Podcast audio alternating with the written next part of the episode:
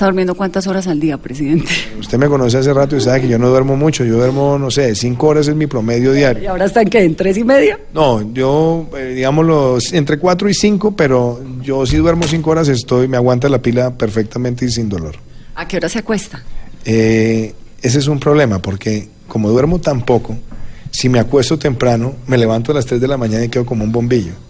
Entonces yo prefiero acostarme hacia el filo de la medianoche. Entre 11 y media y 12 de la noche normalmente me acuesto y me estoy levantando a las 5 de la mañana. ¿Y se levanta y qué es lo primero que hace? ¿Qué es lo primero que hago? Eh, la verdad, lo primero que hago es tratar de despertar a mis hijos. Eso siempre es una lucha prolongada mientras se van para el colegio. Entonces disfruto mucho esa, ese ratico la mañana de despertarlos, de estar con ellos, de desayunar con ellos, de llevarlos antes de que se vayan al colegio o de llevarlos al colegio, que a veces lo hago dejándolos a las seis y media y después sigo mi jornada. Pero ese sí es lo mejor que me pasa a mí en la mañana. ¿Qué normalmente hago entre las cinco y las cinco y media que se despiertan ellos? Prendo el celular, reviso mensajes, eh, hago normalmente una llamada muy incómoda, pero siempre la hago por la mañana o llamo al alto mando militar o al ministro de Defensa, reviso orden público. Eso son como cosas que hago en ese, en ese ratico mientras se despierta la familia. En algún momento de todo este tiempo, y ahora pues que es Navidad, que no se pone tan sentimental porque es una época toda melancólica, usted ha dicho como, bueno, ¿qué momento me metí? No, pero la Navidad, la Navidad siempre me trae a mí nostalgias. Por su papá, ¿no? Eh, me trae mucha nostalgia, sí, por la ausencia de mi papá. Con él compartíamos muchos momentos de Navidad y muchos momentos previos de la Navidad. Y hay momentos nostálgicos, por ejemplo, hace, no sé, dos o tres semanas que armamos el árbol de Navidad con mis hijos, que es una tradición en la familia. Sacarlo de la caja, armarlo, poner las hojas, eh, abrir las hojas, adornarlo. Sí se me vienen muchos recuerdos. Y como me gustaría que por lo menos esta Navidad la estuviera compartiendo con mi papá. Pues sin duda eso, eso me, me da duro. Recientemente perdí a mi abuela, que también era como el ancla en nuestra Navidad familiar. Ella ya estaba pues muy, muy golpeada en materia de salud pero se me dieron todos los recuerdos de verla a ella preparando buñuelos, natillas, las novenas. Entonces sí, son momentos melancólicos, pero hay una cosa que yo, que yo mantengo y, y, me siento muy contento de ser así. Soy una persona de fe y aún en los momentos más difíciles o más estresantes, siempre tengo un ratico como para cerrar los ojos y darle gracias a Dios por todas las cosas que estoy viviendo. ¿A quién le reza? Le rezo a la Virgen, le, le rezo también a, pues, a Dios y soy muy, muy bastante devoto pero tengo un apego muy, muy importante con la Virgen. Es lo que me dice Felipe Hernández. No se le ve bien a Vane de la Torre hacerle una entrevista cuadrada al presidente Duque.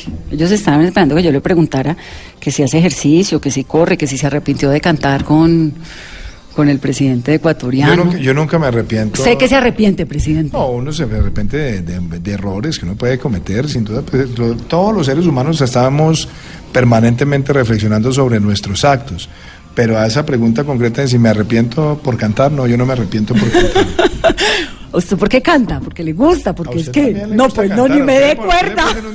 Y ahí se queda cantando. Pero es que yo no soy la presidenta de Colombia. Pero no importa. Yo, mire, ¿sabe una cosa? Que eso fue muy interesante en la visita a Ecuador. Tuvimos una jornada de trabajo muy intensa con el presidente Lenin Moreno. Temas bilaterales. Y después él ofrece un almuerzo a las delegaciones. Y en el almuerzo él, que es una persona además de una gran calidad humana, eh, me presenta a un eh, maestro ecuatoriano, un músico muy reconocido, y entonces me dice, eh, presidente, supe que usted tuvo una banda de rock, ¿por qué no canta? Entonces, no, presidente, tranquilo, cante usted. Y otra. Entonces, entonces, entonces oiga el cuento. Entonces me dice él, está bien, déjeme cantar a mí. Y él es tremendo cantante. Y además, eso, ese es uno de los sellos de él cuando invita jefes de Estado o cuando hace reuniones, él canta. Y entonces canta espectacular. Y después de que él cantó, me dijo, ¿por qué no cante? Le dije, presidente, yo prefiero quedar mal a quedar peor. Entonces me dijo, no, cantemos juntos. Y entonces sí, cantamos ahí un par de canciones. Pero ¿sabe que me gustó? Un momento espontáneo, eh, que además muestra eh, que entre, entre jefes de Estado también debe mediar esa espontaneidad humana para que la Usted, a mí me sorprendió un montón porque usted, pues, usted es una persona muy eh, tranquila, tiene carisma, ¿no? Es, es divertido. bueno, lo conozco hace muchos años y pues le digo a los oyentes, tuve la suerte de compartir con el presidente Duque cuando no era presidente en Washington, cuando yo era corresponsal y él estaba haciendo su trabajo en el Banco Interamericano de Desarrollo, entonces me une, por supuesto, un respeto, pero también un cariño de hace muchos años. Ese carisma suyo, esa bacanería que tiene, ¿los colombianos la han entendido? Pues yo no sé, Vanessa. A ver, primero, yo soy, yo soy como soy, como ser humano, y soy una persona espontánea. Mm. No, no soy una persona calculadora. No estoy mirando eh, si estoy quedando para la foto o para la imagen, porque muchas veces esa, ese sentido de los jefes de Estado que tienen una imagen eh, distinta. fuera y otra. a mí no me gusta eso. Entonces, pues seguramente para las personas que no me conocen, pues hay cosas que les van a parecer eh, raras. que Sí, que se le burlan, se la montan. Bueno, puede, puede, ser, o simplemente que no están acostumbrados a ello. No importa. Yo creo que lo más importante es que uno como persona sea siempre transparente y como es. Entonces, el hecho que yo tenga expresiones de afecto por la ciudadanía, el hecho que a mí me guste compartir, por ejemplo, esos espacios espontáneos, a mí no me, no me hace, no me afecta el tomar las decisiones acertadas, el trabajar intensamente, en darle el sentido de seriedad y de responsabilidad a mis tareas. Pero me parece que la ciudadanía también necesita la autenticidad de los gobernantes.